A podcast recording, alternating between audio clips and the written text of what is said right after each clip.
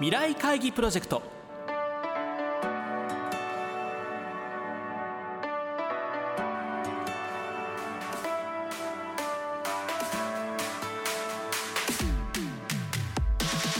この番組は「新しい時代です」をキーワードに企業トップが提示する日本の未来に向けたさまざまな課題について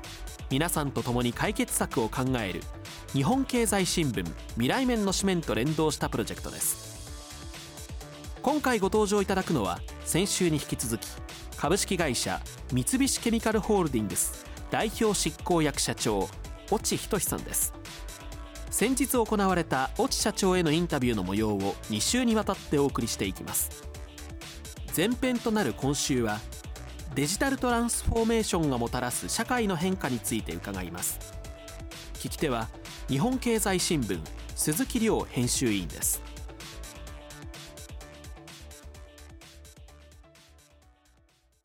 デジタルトランスフォーメーションなるこうワードがですね、結構御社の中でクローズアップされてるんです。このデジタルトランスフォーメーションって実際なんか具体的に成果みたいなのって御社の中で、やっぱりここ 1,、まあ、1年ちょっとですけども、はい、生産プロセスなんかももっと安定化させるとかそれからあのトラブルを減らしていくとか。生産現場でのトラブルですか、えーそれとか例えば検査なんかも、まあ、いわゆるセンサーがものすごくなってくるのでどういう問題が起こってるのか分かるようになってくるとか。それからやっぱりあのいろんな販売なんかでも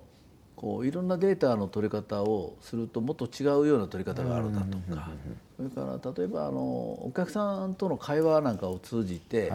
過去からいろんなこう会話があるわけですね。えーでその会話に対して、まあ、どのように本当にあのソリューションを提供したらいいのかというようなアイデアをこう過去の経験から引き出してくる、まあ、そういうこともあの言葉をデジタルとして扱うことによって現れてきますし、それからあの我々のいろんな健康データなんかも、やっぱりいろいろこう整理されてくるといろんな結果が出てくるんじゃないかと。我々の従業員のいろんなデータも今ガジェットを使って集めてるんですけどまあそういうのはもういろんな解析されてくる、えー、ということがありますから、まあ、そういう面でいろんなところにこの今までは理論で攻める。なぜこうなるのかを理論だっていく、えー、だから新しいものを作るんでも理論だっていく、はい、解析する時も理論だっていく、はい、というこうステップをこう踏んでいくっていう世界からもう本当に今度はあのデータをベースにしてこうデータから推定してくるようになるんです。でいろんなデータからのこの推定がいろんな方面からこう推定されるっていうことが、はいまた違う可能性を生んでくるという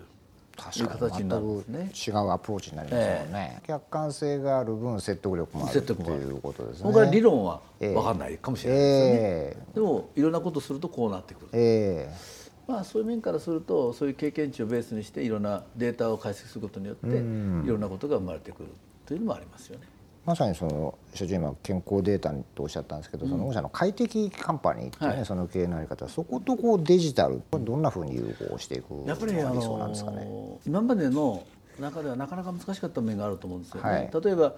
々にとって一番こう快適っていうのは持続可能性をこう追求しているわけでして、えー、いろんな社会問題とか環境問題も含めて、え。ー、人の問題も含めていろいろ解決していかないといけない。はい、でところがこのデータデータなんかを使うといろんなプロセスの解析だとかそれから新しいものを作り上げる力だとかっていうのがものすごく変わってくるだから今まではこのプロセスが最適だと思ってたんだけども実はもっと抜本的に違うプロセスもあるかもしれないなるほど、はい、というようなことも出てくるんじゃないかと思うんですよね。うん、例えば今こう海洋プラスチックスの問題なんか出ていますが海洋プラスチックスとかハイプラの問題が出てきてますよね。はい、はい、出てますね。はい。で問題を解決しようとするとリサイクルしなきゃいけないですよね。はい。最終的には、はい、やっぱり廃棄物をうまく回収してリサイクルのシステムを大きく回していくという、うん、いわゆるよく言われているサーキュラーエコノミーの世界を作り上げると。えー、でサーキュラーエコノミーの世界を作るっていうのは簡単なんだけどものすごく難しいですよね。はい。例えば plastics の種類だって山のようにあるわけですし、えー、それからこの plastics が皆さんがもうフルに使っててで便利だから使っとるわけなんで。で、ね、でこれをこのリサイクルしようとするとものすごくその知恵を絞らないとできなくなる、えー、まあ、そういうのがおそらくデジタリゼーションだとか AI とか。い。うことを使うことによって、えー、もっとこういいプラスチックスの配合の方法だと回収しやすい配合ああなるほどなるほど。はい。それからその回収時に強いいわゆる特性を保てる材料を作り上げるだとか、あそういうことできるようになってくるんだと思うんですね。それからやっぱりもう一つはやっぱり人ですよね、やっぱり人がこの仕事をしたり手作業をしたりいろんなことして仕事、まあ、いわゆるデイリーワークをずっとこうやってるっていうのがおそらくなくなってくる。もっとこう発想力を生かしたようなあ自分自身たちがやりたいような仕事がどんどんできるようになってくる、まあ、そういう力を生み出すのもやっぱりデジタルの恩恵だと思うんですね。そうですね。だからそういう面ではその我々が抱えてる快適を作り上げるっていうことは、このデジタルの力がものすごい役に立つというふうに考えてますけどね。御社だけでなくてですねこういったそのデジタルトランスフォーメーションなる、うん、これがビジネスだけじゃなくてこう例えばお客さん含めた広い社会ですね、うん、個人にそちらに対してどういうふうにこう影響が出てくるんだろうかそれはねものすごく大きいんだと思うんですよね。えー、やっぱりその今の社会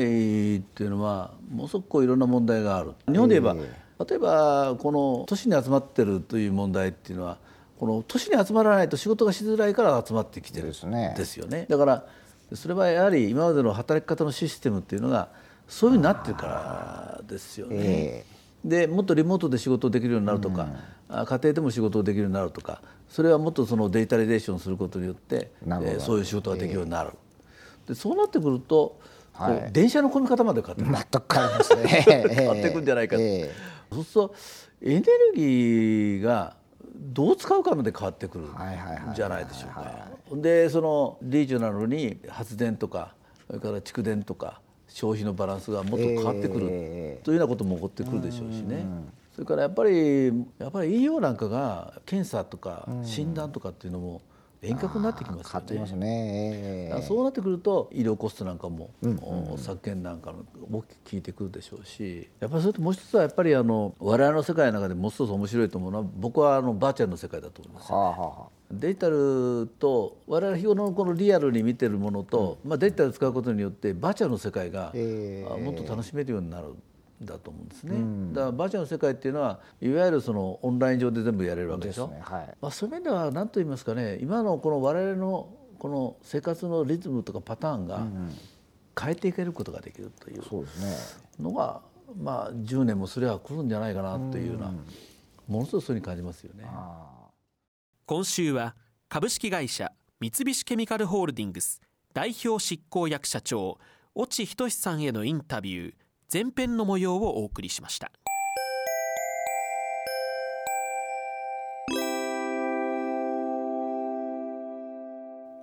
番組では先週越智社長から発表された課題デジタル技術でどんな暮らしを実現したいですかについて引き続き皆さんから400字程度のアイデアを募集しています。